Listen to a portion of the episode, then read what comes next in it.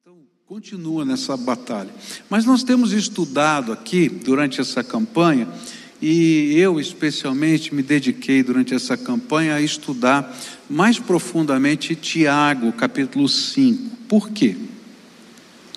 Porque é um dos textos da palavra de Deus onde a gente vai encontrar um resumo de dos principais ensinos bíblicos sobre oração. É claro que a Bíblia tem muito mais para ensinar sobre oração. Mas se eu fosse escolher, como escolhi um texto, para a gente fazer um resumo dos principais ensinos sobre oração, a gente vai encontrar nessas palavras bem práticas de Tiago. E hoje eu queria estudar com vocês o versículo 16, Tiago 5,16, onde diz assim: Portanto, confessem os seus pecados uns aos outros e façam oração uns pelos outros, para que vocês sejam curados.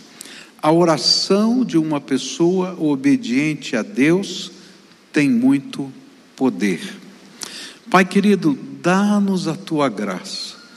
E nesta hora, Pai, eu quero pedir a intervenção do teu Espírito teu Espírito aqui conosco nesse auditório, teu Espírito espalhado pela face da terra, onde os meios de comunicação estão chegando e entrando na casa das pessoas, no carro das pessoas, é, nos equipamentos. Senhor, que a tua palavra possa ser aplicada pelo teu Espírito Santo na vida dessas pessoas e que o Senhor se revele em graça na vida de cada um é aquilo que oramos em nome de Jesus.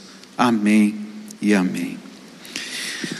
Tiago vai introduzir agora um assunto bastante sensível que tem a ver com a confissão mútua de pecados. É um negócio muito complicado, né? Vamos falar a verdade, né? Você contar os seus erros para uma outra pessoa. Eu acho que é mais fácil eu contar os meus erros para Deus no privado do meu quarto.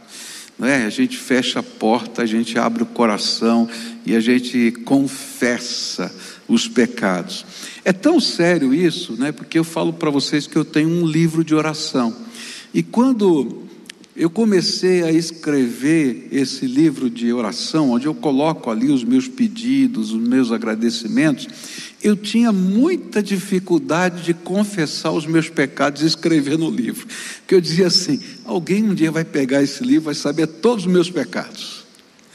E até que Deus teve que ir quebrantando o meu coração para dizer: olha, você está conversando comigo, está escrevendo, então seja sincero em todas as coisas que você faz. Mas eu tenho que confessar para você que foi uma luta interior. E quando a gente pensa nisso, a gente fica vendo que Tiago coloca isso como uma coisa muito importante, tanto para a cura do corpo, quanto para a cura da alma. E eu acrescentaria, às vezes, para a cura de uma família inteira. Visto que algumas doenças, como nós já estudamos na semana passada, têm a sua origem, origem em almas doentes e aí todo mundo à sua volta fica doente.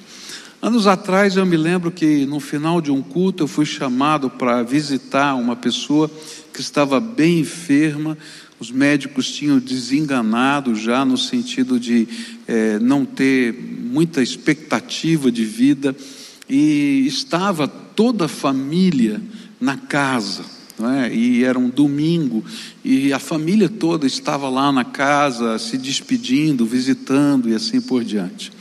Mas aquela família tinha uma história de dor muito grande, e essa pessoa morava na Grande Curitiba, então a gente fez uma, um trajeto de carro relativamente longo e a pessoa foi contando um pouco da história da família, das lutas, das dificuldades, dos problemas. E quando a gente chegou naquela casa, estava é, todo mundo ali em volta da cama e, e eu queria orar por, por aquele senhor que estava enfermo, mas Deus tocou meu coração e eu pedi para todo mundo sair do quarto e eu disse: Olha, eu vou orar pelo senhor agora a sua família me trouxe aqui. Né? O senhor não me conhece, eu sou pastor é, de um dos seus filhos, mas o senhor nunca me viu, nunca me conhece, nunca me conheceu.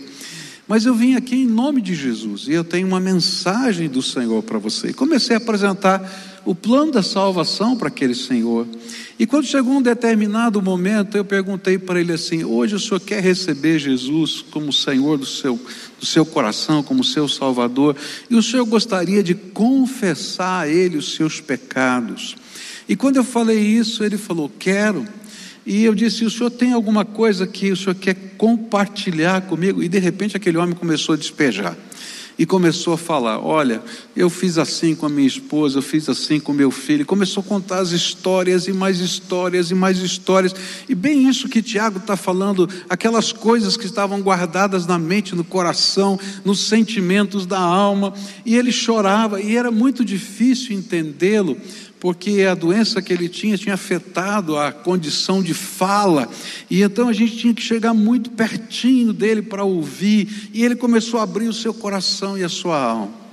Eu orei por ele. Quando terminei de orar e ele então confessou Jesus como Senhor da sua vida, eu disse para ele assim: Sabe, Deus quer curar sua família. O Senhor me permitiria chamar toda a sua família e compartilhar com eles o que Deus está fazendo hoje na sua vida e dizer o que o Senhor me disse, porque eu acho que eles precisam ouvir. E aí então ele me permitiu fazer isso. Chamei toda a família comecei a dar a mensagem que ele tinha me dado de confissão, de perdão, de, de, de, de, coisas da alma, né, que a família estava ferida, e eu fui dizendo o nome de cada pessoa que estava lá e o que ele tinha dito. E queridos, foi uma coisa que eu nunca vi na minha vida. Me lembro de um senhor muito forte, grande, e quando eu falei o nome dele, papai dele. Quando eu falei o nome dele, comecei a dizer o que aquele papai tinha falado. Aquele homem caiu de joelhos, chorando, gritando de dor que estava sendo retirada da sua alma.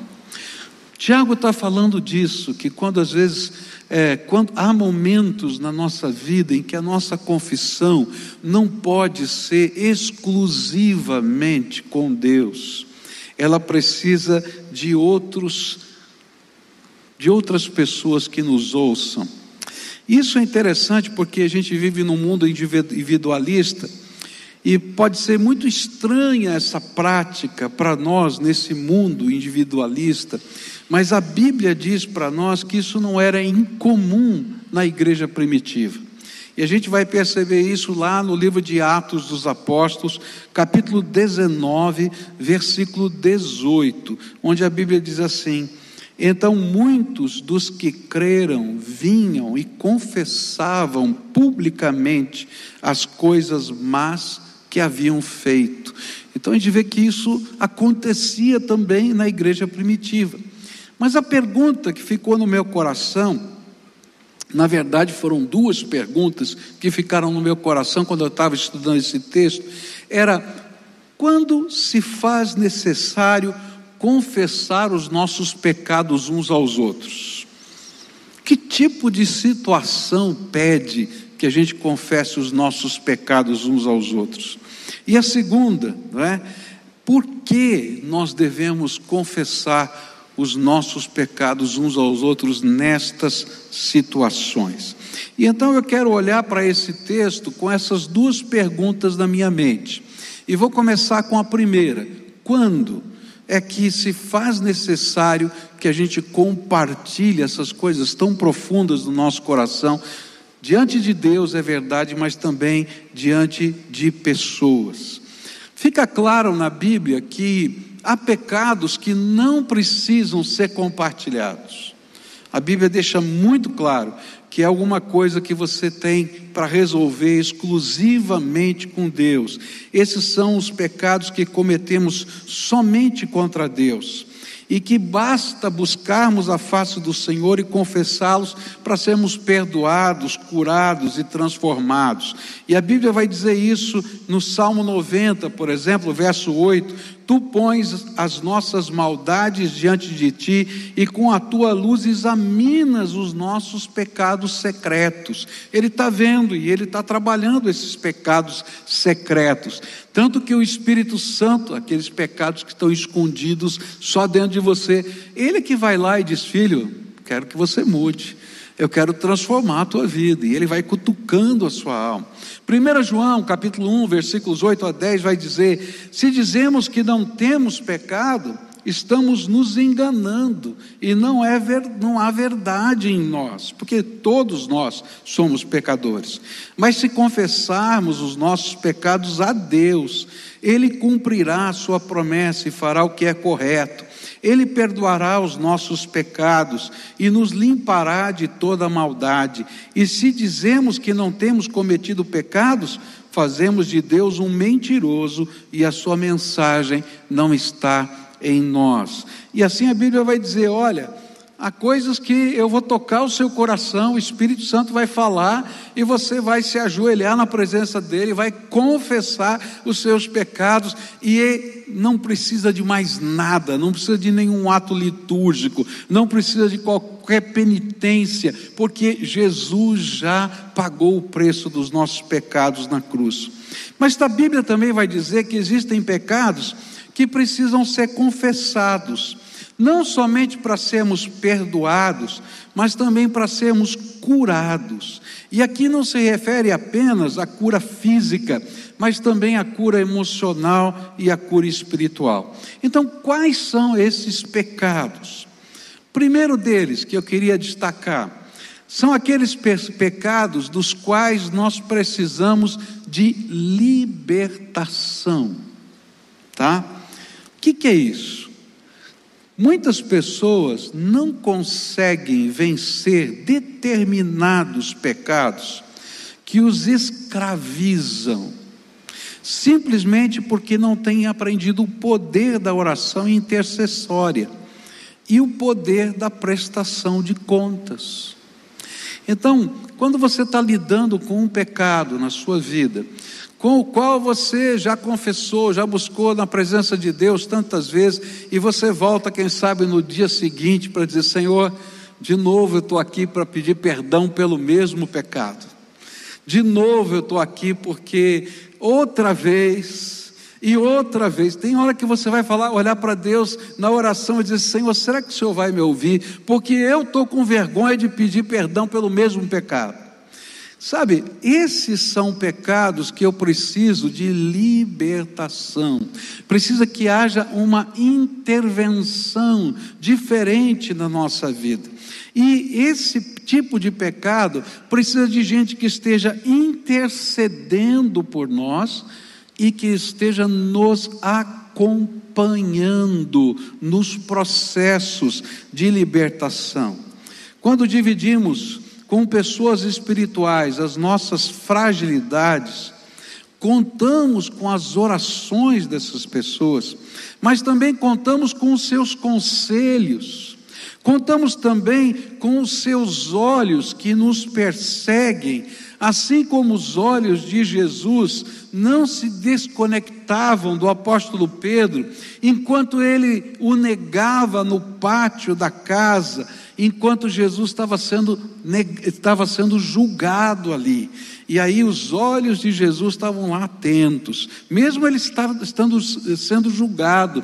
E quando ele negou Jesus pela terceira vez, o galo cantou e ele olhou para a janela. Quem estava olhando para ele? Eram os olhos de Jesus. E quando os olhos dele se encontraram com os olhos de Jesus, houve arrependimento. E ele então saiu chorando, diz a Bíblia. E quando Jesus ressuscita, aquele acompanhamento especial de chamar Pedro para que encontrasse com ele e depois ter aquela conversa que teve lá na, na segunda pesca maravilhosa. Todo aquele acompanhamento foi libertador no coração de Pedro, tanto que ele vai se tornar um mártir da fé. Se ele um dia teve medo de dizer que era servo do Senhor Jesus, ele vai morrer porque vai dizer e vai continuar dizendo que era servo do Senhor Jesus. Esta intercessão constante, amorosa, poderosa, tem ajudado pessoas a deixarem dos seus vícios, a vencerem as fortalezas da mente que Satanás construiu e a curar e libertar muitos. Há alguns programas que a nossa igreja desenvolve nessa área, tá? E que é, é interessante demais como Deus opera.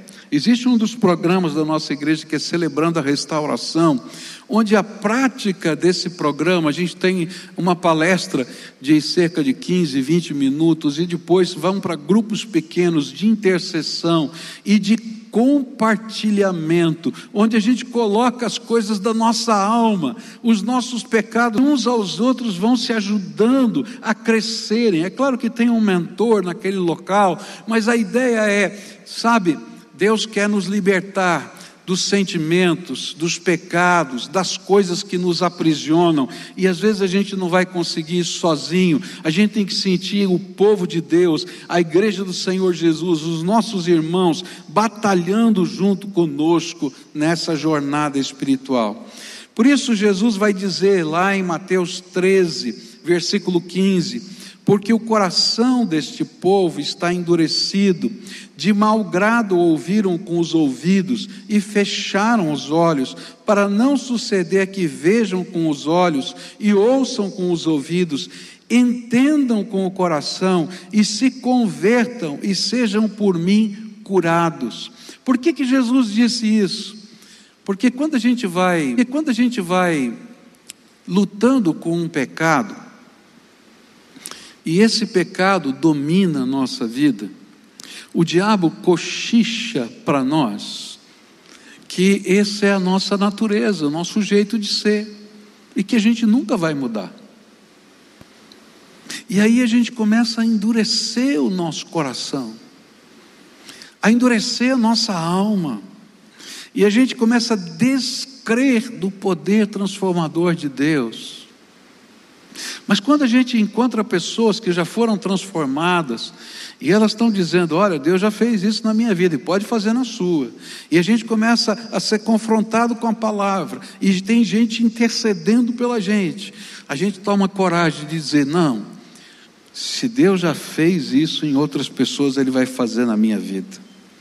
E é por isso que o livro de Hebreus vai dizer, lá no capítulo 12, versículos 12 e 13: Por isso restabelecei as mãos descaídas e os joelhos trôpegos, e fazei caminhos retos para os pés, para que não se extravie, extravie o que é manco, antes seja curado. Às vezes a gente está no meio de uma batalha tão intensa interior que a gente se sente com as mãos caídas, os joelhos que estão batendo, é isso que ele está dizendo, e a gente não consegue caminhar em linha reta. E aí a gente se extravia, a gente se perde. Mas quando entra esse processo da graça de Deus libertador, usando pessoas, tá? aquele que é manco, ele é curado. Ele estava vivendo manco mancando a vida inteira nas mesmas coisas, e aí o Senhor vai libertando essa vida.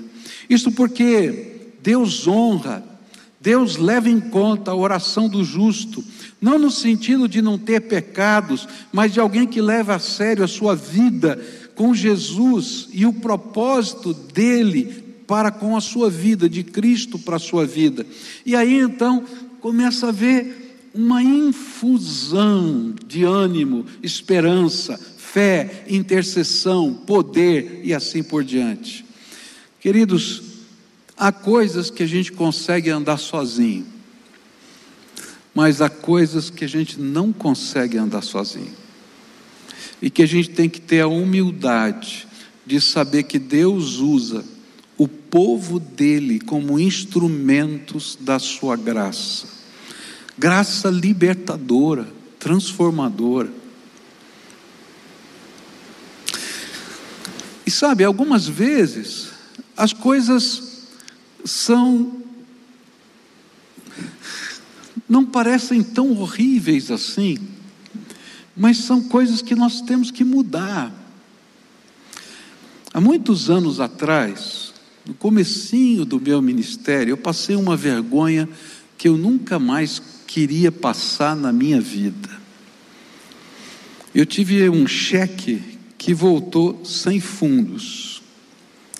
E recebi lá um telefonema de uma determinada loja e disse: Olha, o seu cheque voltou. Pastor, eu já era pastor, começando o meu ministério, mas eu fiquei com uma vergonha, mas uma vergonha, tamanho.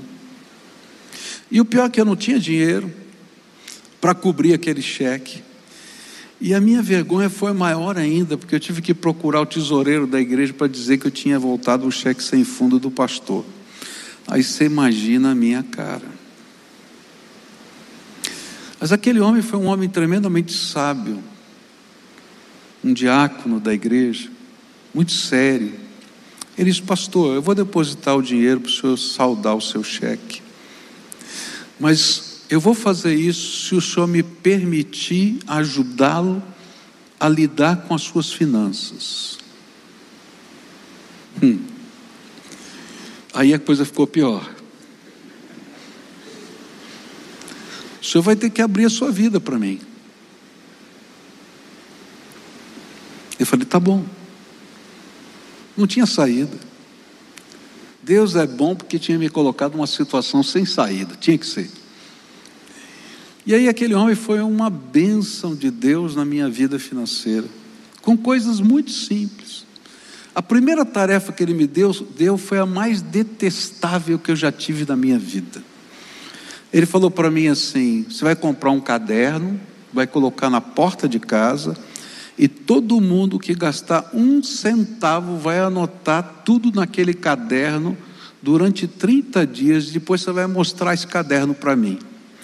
E aí ele, como primeira coisa que ele me mostrou, que o meu orçamento estava todo furado, que eu projetava que eu gastava tanto com uma coisa, mas eu gastava muito mais. Eu não estou falando de coisas ruins, mas eu estou falando que era desorganização. E aquele homem então foi me ensinando, me ensinando. E daquele tempo em diante, nunca mais, nunca mais, essa área foi um problema na minha vida. Mas eu tive que confessar o meu pecado para uma outra pessoa para essa pessoa ser instrumento de Deus com a sua sabedoria, para me ajudar e me curar daquela doença, porque eu poderia ter outras recaídas, como tanta gente tem recaídas. Por isso a nossa igreja tem um programa só para gente que não sabe lidar com dinheiro. E você vai fazer cursos. Tem programas para gente que não sabe lidar com os filhos, educar os filhos. Tem programas. Por que, gente? Porque quando a gente toma coragem de reconhecer humildemente que a gente tem um problema e a gente quer consertar esse problema, que a gente abre isso e permite que o Espírito de Deus use pessoas sábias, capazes, para ministrarem na nossa vida. Assim nós confessamos os nossos pecados mutuamente já pensou chegar lá com o meu orçamento, chegar lá com tudo aquilo e dizer: Ó, oh, aqui está errado, você tem que mexer nisso aqui, você tem que terminar com isso aqui. Gente, que bênção foi na minha vida, mas que difícil foi. E eu quero dizer para você, tá? O Senhor prepara no meio do seu povo gente para ministrar na nossa vida. Por isso, há pecados que a gente precisa compartilhar uns com os outros, porque nessa confissão mútua vem não apenas intercessão, mas vem instrução e vem também graça na nossa vida. E o interessante é que isso não foi dado apenas para os líderes da igreja. É interessante que lá na oração pelo enfermo ele diz: chame os presbíteros. Mas aqui ele não fala dos presbíteros, ele diz uns aos outros. E esse é um termo muito usado para dizer dos mandamentos recíprocos. Quer dizer, há coisas que o povo de Deus faz na vida do povo de Deus. Deus vai usar irmãos, irmãs, pessoas cheias do Espírito para ministrarem em áreas diferentes da nossa vida. Segundo tipo de pecado que precisa ser confessado. Misericórdia, já foi o tempo. Pecados que nós cometemos contra pessoas. A Bíblia vai ensinar para a gente que nós precisamos confessar uns aos outros quando ferimos alguém ou de alguma maneira a nossa vida gerou dor ou prejuízo na vida de alguém. E esse era um princípio que se praticava durante a ceia do Senhor. Os crentes, a Bíblia diz, deveriam examinar-se a si mesmos e ali diante do Senhor não somente pediam perdão a Deus, mas se comprometiam a pelo testemunho do seu verdadeiro arrependimento reparar o dano cometido contra alguém. E é por isso que é tão sério isso, que toda vez que se celebra a ceia do Senhor, e hoje a gente vai celebrar daqui a pouquinho a ceia do Senhor, o desafio espiritual é examine-se a si mesmo. E a palavra de Deus ainda vai dizer mais: que se você for entregar uma oferta, tá? E se você tem a prática de entregar o teu dízimo, a tua oferta, a Bíblia diz assim: ó, antes de entregar a tua oferta, vai e se reconcilia com o teu irmão. Depois você volta aqui. Por quê?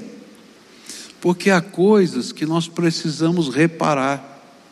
1 Coríntios 11, 29 a 31 diz assim: 32: Pois quem come e bebe sem discernimento o corpo, come e bebe juízo para si.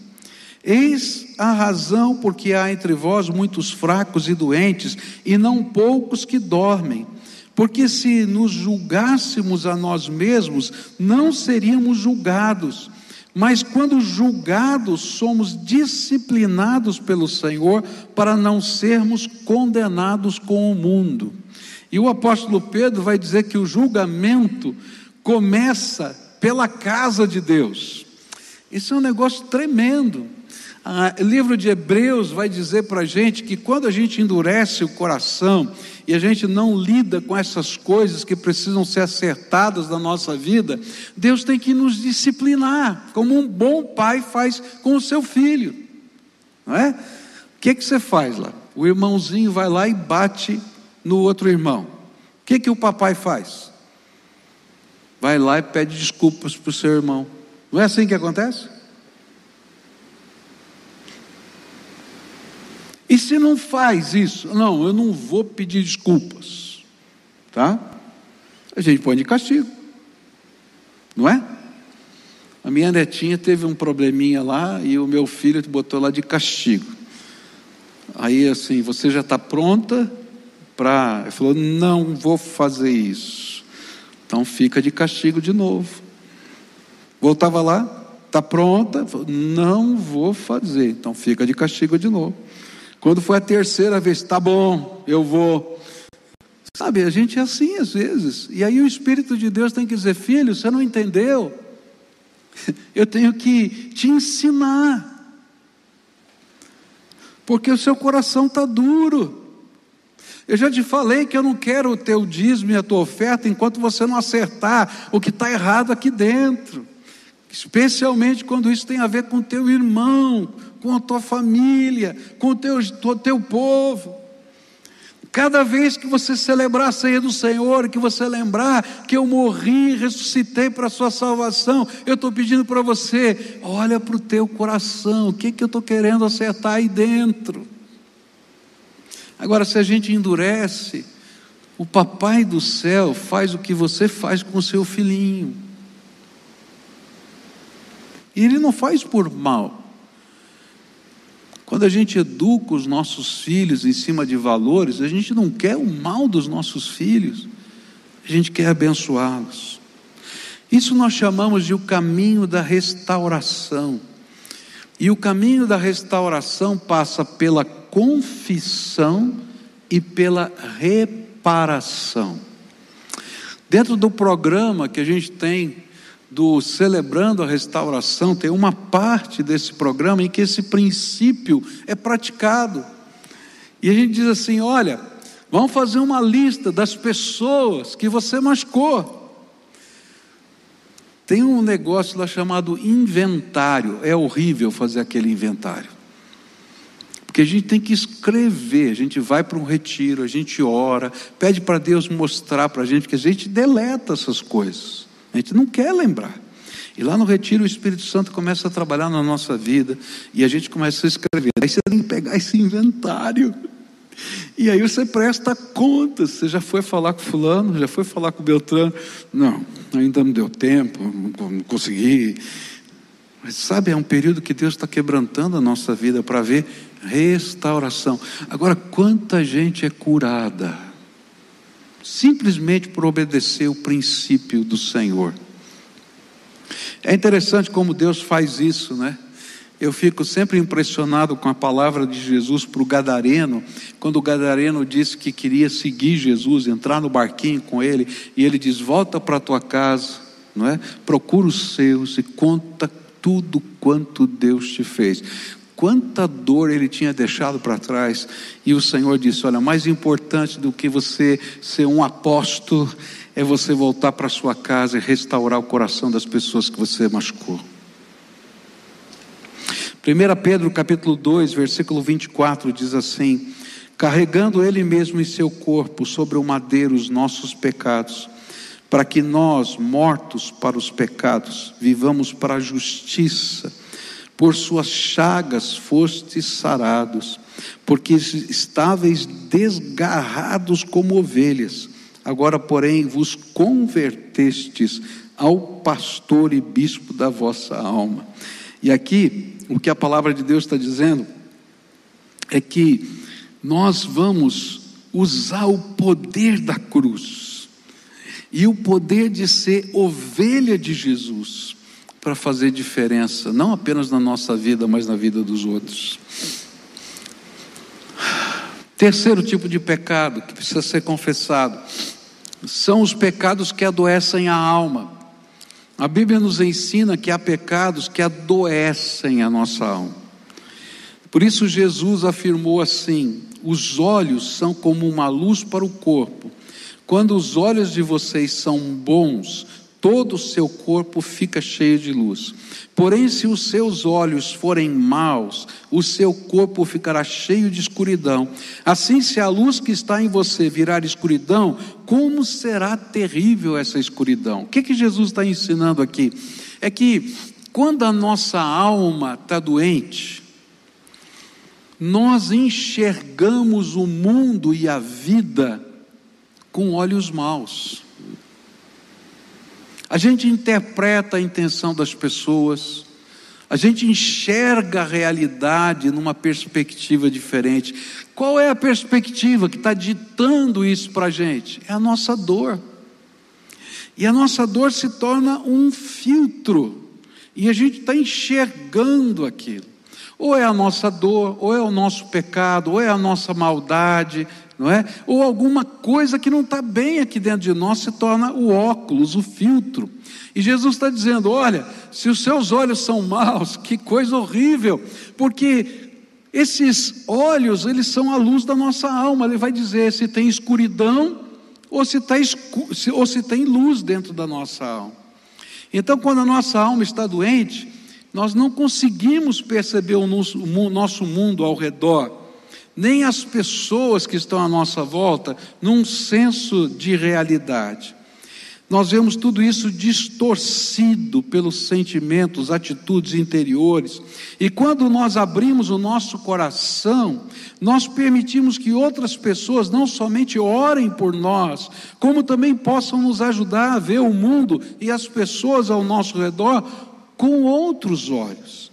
E assim endireitar os caminhos tortos que trilhamos. Quando a gente começa a dizer dessas coisas, O Espírito Santo de Deus vai usar aquela pessoa, o nosso conselheiro, que está ouvindo aquilo e que vai interceder por nós, dizendo: Olha, você está enxergando de modo errado. Você está vendo assim, mas eu não estou vendo assim. Eu estou enxergando desse outro jeito. Será que não tem uma possibilidade de ser diferente? E aí, de repente, você começa a dizer: Oxa, eu não tinha pensado nisso. Como é que pode ser? E o Espírito de Deus vai trabalhando na nossa vida. Por isso que o livro de Hebreus vai dizer no capítulo 12, versículos 14 e 15: Segui a paz com todos e a santificação, sem a qual ninguém verá o Senhor atentando diligentemente para que ninguém seja faltoso, separando-se da graça de Deus, nem haja alguma raiz de amargura que brotando vos perturbe e por meio dela muitos sejam contaminados. E o pior é que a Bíblia vai dizer que a gente não vive essa dor sozinho, mas a gente passa isso e isso vira um, uma coisa ruim para todo mundo que está à nossa volta. E então, precisamos confessar os nossos pecados, das coisas que estão enraizadas na nossa alma. Sabe, a Bíblia não chama apenas de sentimentos ruins, ela chama de pecado. Tiago vai dizer no capítulo 3, versículos 14 a 16: Mas se no coração de vocês existe inveja, amargura, egoísmo, então não mintam contra a verdade, gabando-se de serem sábios. Essa espécie de sabedoria não vem do céu, ela é deste mundo, é da nossa natureza humana e é diabólica, pois onde há inveja e egoísmo, há também confusão e todo tipo de coisas más. Por que, que eu li esse texto aqui? Né? Porque tem um ditado né, popular que a gente diz assim: ó, esse olho aqui é irmão desse, não é? que, que a gente está dizendo? Está vendo? Eu sou esperto, você vai me enganar, eu consigo perceber suas intenções. E a Bíblia está dizendo: olha, se a tua sabedoria é essa, ela não veio do céu, ela é humana e, que mais? Diabólica. Porque a sabedoria do céu vai ajudar a gente a perceber a transformação, o poder de Deus transformador, a capacidade da graça de Deus. E quando a gente está assim amargo, a gente não enxerga nada disso. Por isso nós precisamos confessar a doença da nossa alma, para que a palavra de Deus nos que, possa nos ajudar a vencer isso que está amargando o nosso coração. E mais, a Bíblia vai dizer que esse tipo de atitude, essa amargura que está dentro de nós, esses sentimentos enraizados que adoecem a alma, eles não apenas nos machucam, mas eles entristecem o Espírito Santo de Deus. Olha que coisa! A palavra de Deus diz em Efésios 4, 30 a 32: E não façam com que o Espírito Santo de Deus fique triste. Como? Pois o Espírito é a marca de propriedade de Deus colocada em vocês, a qual é a garantia de que chegará o dia em que Deus os libertará. E agora ele vai dizer como: abandonem toda amargura, todo ódio, toda raiva, nada de gritarias. Olha, esse versículo tem que ser lido em algumas casas. Nada de gritarias, nada de insultos nada de maldades. Pelo contrário, sejam bons e atenciosos uns para com os outros e perdoem uns aos outros, assim como Deus, por meio de Cristo, perdoou vocês.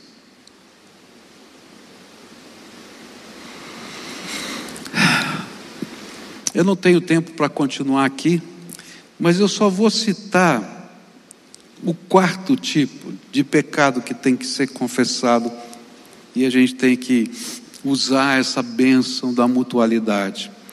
É quando a gente comete algum pecado que envergonha a comunidade. E então isso passa a ser um processo de disciplina. E a Bíblia vai ensinar para a gente lá em Mateus 18, versículos 15 a 17.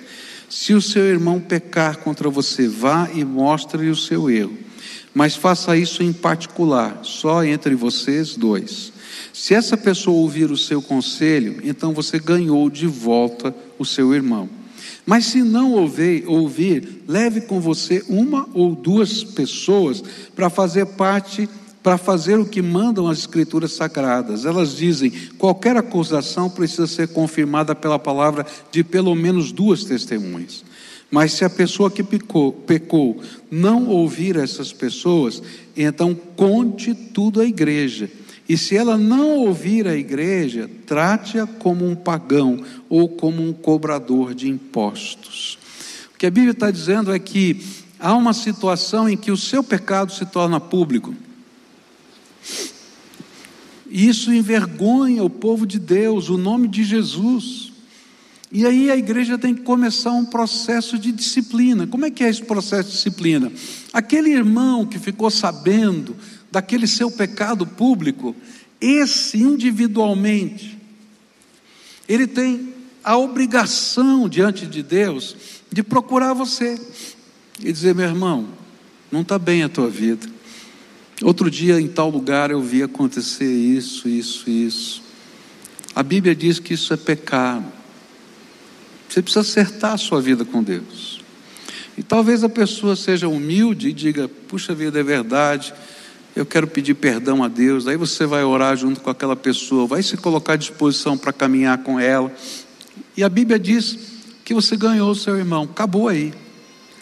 Mas se o coração endurece, Aí você tem que chamar os líderes da igreja para ir lá conversar com essa pessoa. Mais uma ou duas pessoas só. Quem sabe o líder de célula, alguém. Vai lá ministrar e diz: Meu irmão, Fulano já conversou com você. Se a pessoa tem humildade no seu coração, dizer verdade, me ajudem a sair dessa situação, vão orar, você ganhou o seu irmão. Mas se endurecer o coração, aí você tem que levar para a igreja. E a igreja vai ter que tomar uma atitude. A igreja vai chamar essa pessoa para pedir perdão publicamente. E se ela não quiser pedir perdão publicamente, ela vai ser desligada da igreja. Agora, muita gente olha para isso como um sentido de agremiação. Você foi retirado da sua agremiação. A Bíblia não ensina isso, ela nunca olhou como uma agremiação.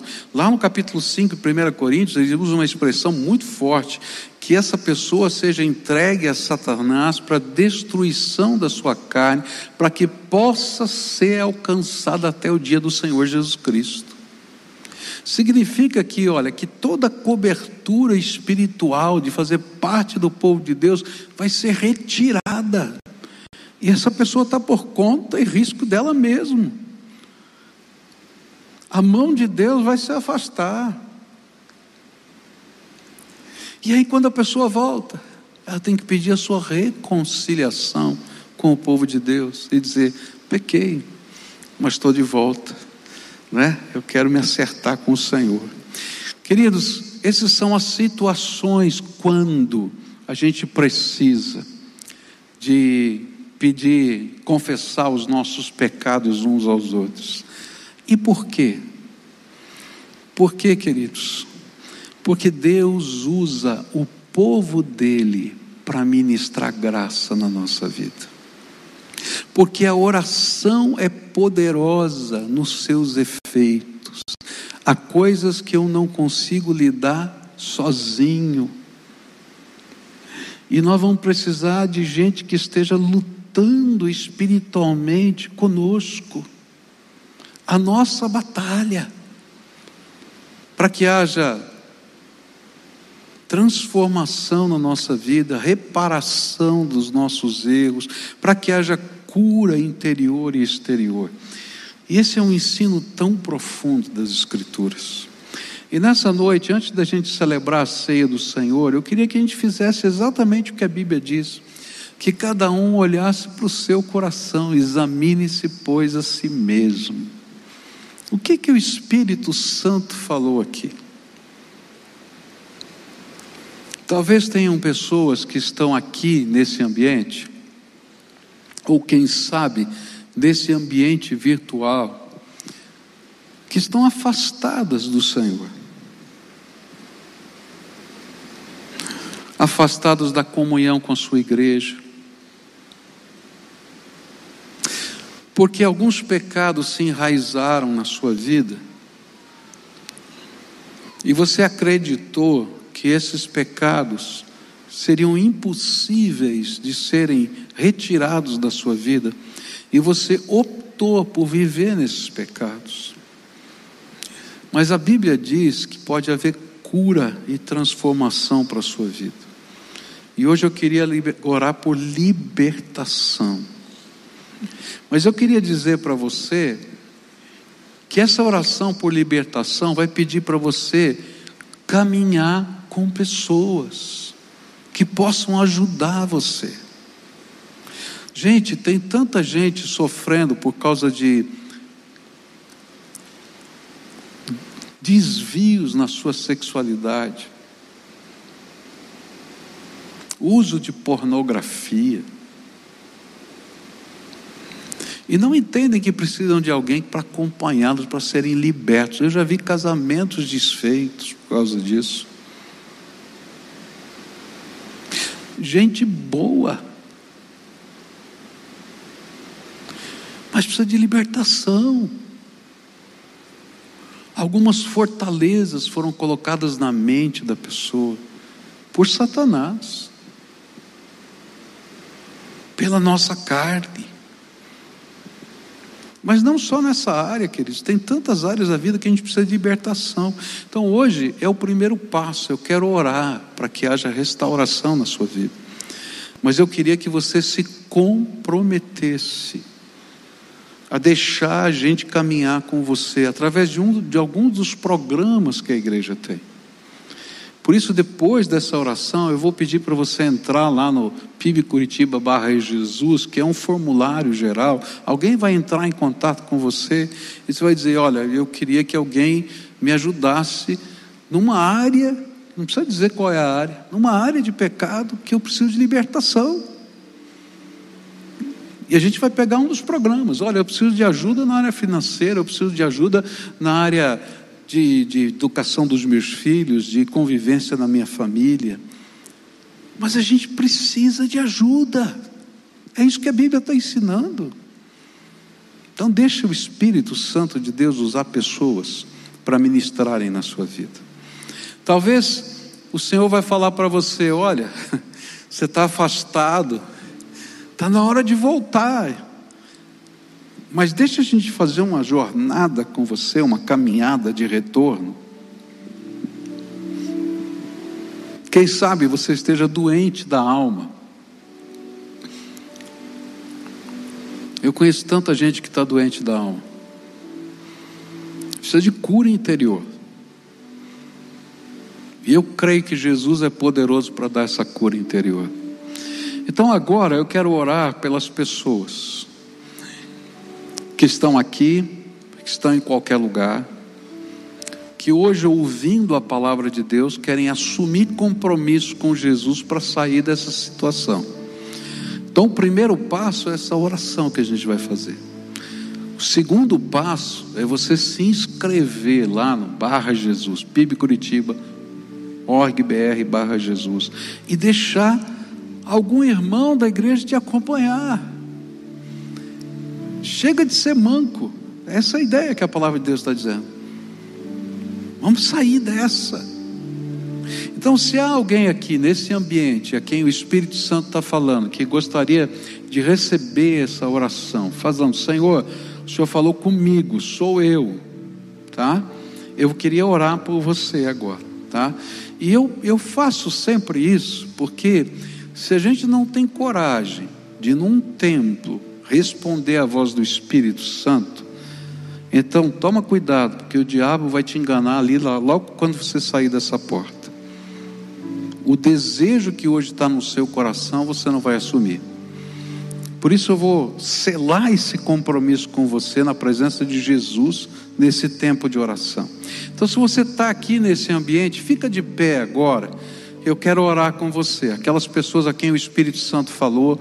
Se tiver uma família que está precisando de ajuda, fica de pé. Se tiver, eh, enfim, aqueles a quem o Espírito Santo falou, a gente vai orar.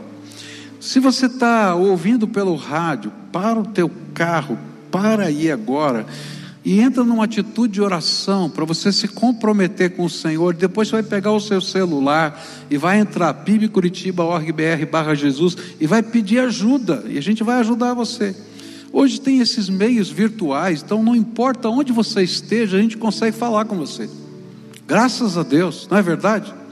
Tem gente fazendo isso da Bahia, da Suíça, da Itália. Então, distância não é mais problema, nem horário. Se você está na sua casa, se coloca numa atitude de oração. Se está deitado, se coloca de pé. Se você está conchegado no seu sofá, se coloca de joelho, dizendo: Senhor, sou eu, estou aqui. E a gente vai falar com o Senhor agora. Pai querido, tu conheces cada um desses que se colocaram em pé na tua presença. Tu sabes as razões que os fizeram ficar de pé. E tu sabes as lutas que estão dentro da alma. E então nessa hora eu quero te pedir, vem com o teu Espírito Santo. Vem com o teu Espírito Santo. Vem com o teu Espírito Santo. Vem com o teu Espírito Santo, Jesus. E começa, Senhor, a mexer dentro da alma. Há, Senhor, coisas que escravizam Há, Senhor, algemas de Satanás na vida de alguns.